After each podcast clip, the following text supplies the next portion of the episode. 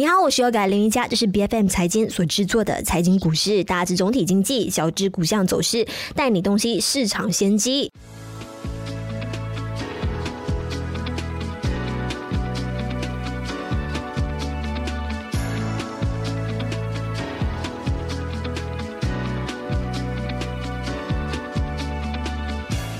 那么今天呢，在凌晨两点钟，我们看到美联储呢就即将要正式公布我们啊二零二三年三月份的利率决议了。那现在呢，大家的讨论非常非常的激烈，因为没有人晓得究竟会是生气的幅度会是多少。那有的人说呢，哎，或许啊美联储这一次会完全按兵不动。更大的一个讨论的是二十五个基点、五十个基点这样子的一个一个概率呢，啊，相信是非常低了。由于之前啊。爆发的这个 S V B 硅谷还有标志银行破产的这一个事件呢，都影响到大家市场上的决策了。那究竟今晚会何去何从？美联储会不会正式陷入两难？那这一次的利率究竟会加多少呢？好，在我们的节目上，我们邀请到就 Triview 资本的投资组合经理有梁家满，你好，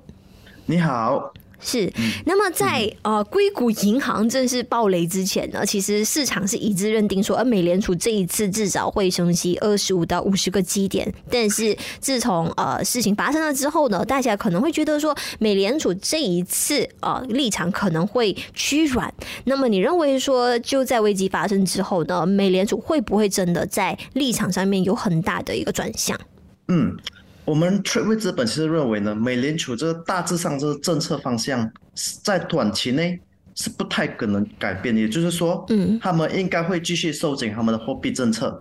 这是因为他们的决策往往只是取决于经济数据，而这美国最近这个呃核心这 PCE Personal consumption expenditure 的这个通膨的数据，还是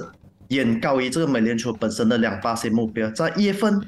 还是处于大概四点七八千左右了，嗯，而这个硅谷银行和其他这些小银行这些崩溃，其实只是反映出了市场上这基金流动性的紧缩，还有他们银行本身这个资产负债的期限的错配啊，就是说 asset liability duration mismatch，而不是像好像我们看在二零零八年这金融危机时间看到它这些资产的质量问题，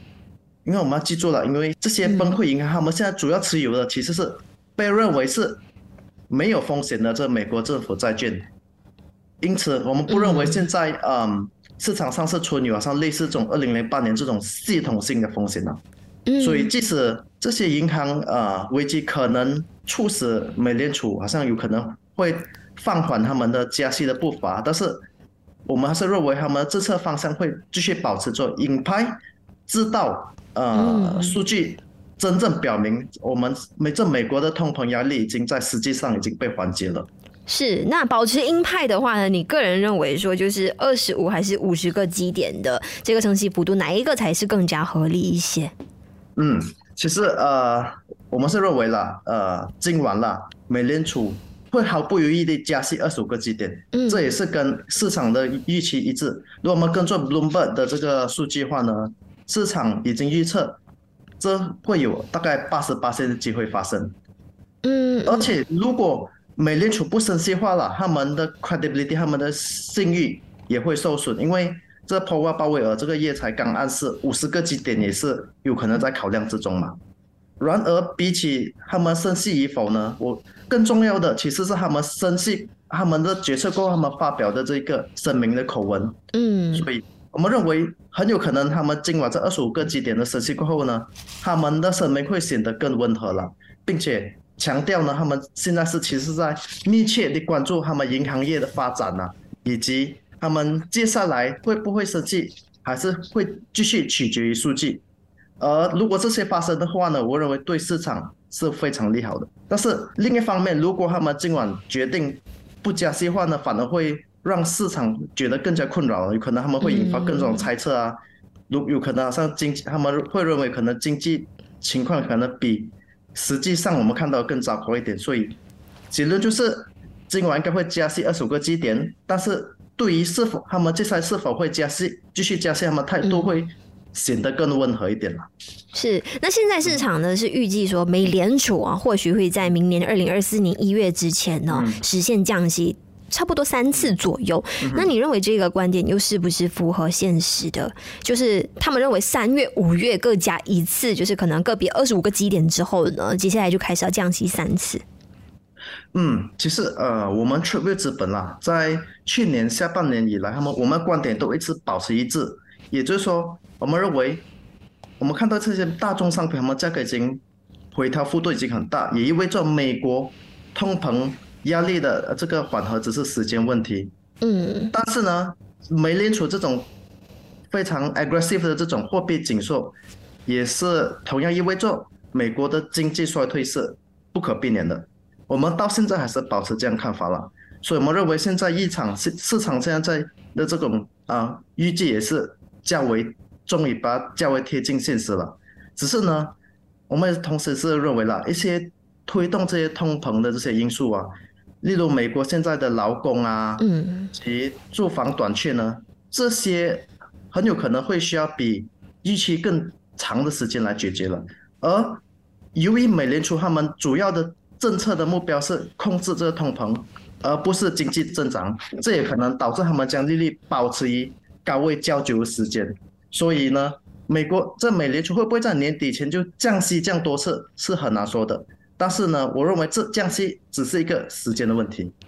嗯嗯，那你个人会更加期待？鲍威尔就是美联储主席，在这一轮的 FOMC 会议当中，会提到哪一些啊新的论点，而不是老调重弹，一直在啊重复同样的一个论述啊。特别是有哪一些未来的一个指引，你认为是特别有必要在三月份这一次的会议当中所提到的？嗯，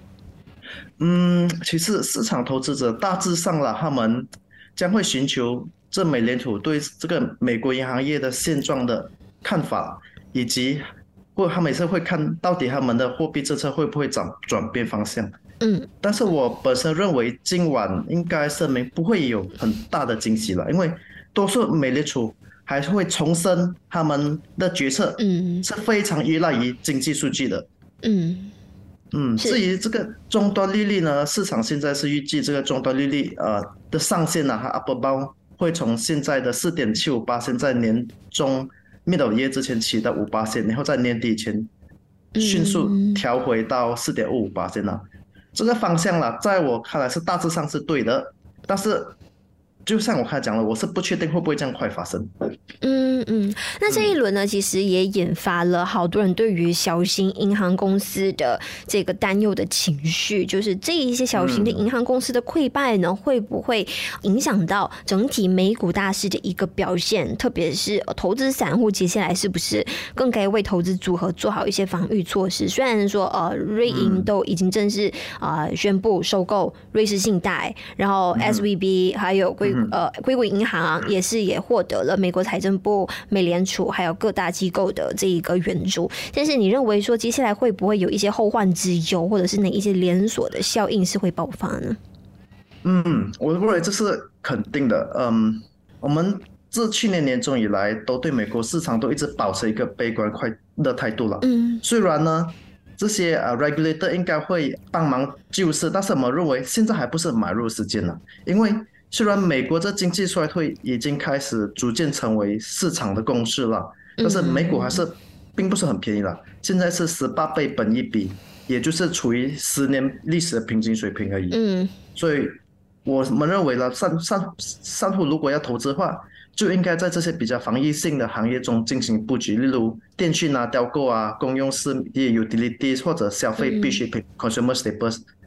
因为呢，不只是他们的业绩比较稳定。他们股票估值还有可能因为利率下调而有所提升，而我本身个人是最看好的还是消费必需品了，因为这些公司呢，他们还会在因为经济衰退时候，因为这些大众商品的价格跟着走软，而他们会受益于于比较低的原材料成本，而他们的商品价格，他们也是由于他们这些是必需品嘛，所以他们也是没有什么必要去降低他们的售价。嗯，是。那我我们国内的银行股方面呢？因为这一向来被视作为是能够稳定帮助投资者进行复利的一个投资的类别，但是面临这一次的啊这个银行的危机之后呢，你认为国内的投资者更该如何去重新审视对我们马来西亚大马的银行股的压注还有部署？嗯，OK 啊，其实呃我们要明白，其实这些金融股啦，其实大致上是有周期性的。所以呢，其实投资者如果可以根据这些经济前景来，他们调整他们银行股的仓位呢，他们可以取得更好的投资回报。但是呢，对于很多我们这些投资都是没有时间去研究嘛，所以长期投资于这些银行股，特别是大型银行，我认为还是没有问题的。因为呢，要记得我们马来西亚跟美国不一样，美国现在有四千多间商业银行，我们这里。经过那个一九九七年的这金融危机过后呢，嗯，整个行业已经整合，现在只是不到应该是不到三十间银行罢了，嗯，而且所有的本地银行都受到这 Bank Negara 的非常严格的监管了，这也是跟美国不同地方，因为美国在二零二零一八年的时候就放宽了对那些嗯，好像资产规模上是少于两千五百亿美元的小型银行的这些监管，所以呢，嗯，我觉得我认为我国本地银行股。还是呃可以投资的，而投资者可以等到市场低迷时候趁机买入了。是，那今天也非常感谢有加满在我们的节目上的，哎，给大家注入一剂强心针。因为现在市场还是处于呃极度恐慌的一个情况，虽然说目前的反弹的走势啊是相当不错的，但是大家还是非常是小心翼翼，生怕啊无论是美股啊还是亚洲市场啊，或许是来自日本啊，会不会有更大的一个雷爆出来？那么今天我们也非常感谢有来自 TradeView 资本的投资组合经理加满。的分享，谢谢你，谢谢 Yoga。